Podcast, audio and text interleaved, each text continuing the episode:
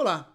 Sempre que eu preciso contratar alguém para minha equipe, a primeira pergunta que surge é quais são as habilidades que essa pessoa precisa para ocupar aquele cargo ou função. Só que o desempenho futuro de uma pessoa é determinado não só pelo que ela sabe hoje, mas principalmente por como ela desenvolve novas habilidades. Não basta aprender e sentar nos louros. No mundo de hoje é preciso estar constantemente em dia com as tecnologias, novos padrões de comportamento, novas práticas. Por isso, a minha recomendação é você investir algum tempo para investigar como essa pessoa aprende.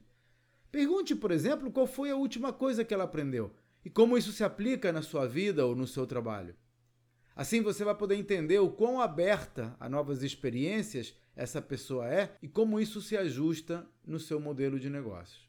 Esse é o tipo de assunto que abordo nos encontros com empresários que faço todas as terças-feiras. Veja os detalhes no meu site claudionazajon.com.br. Até a próxima!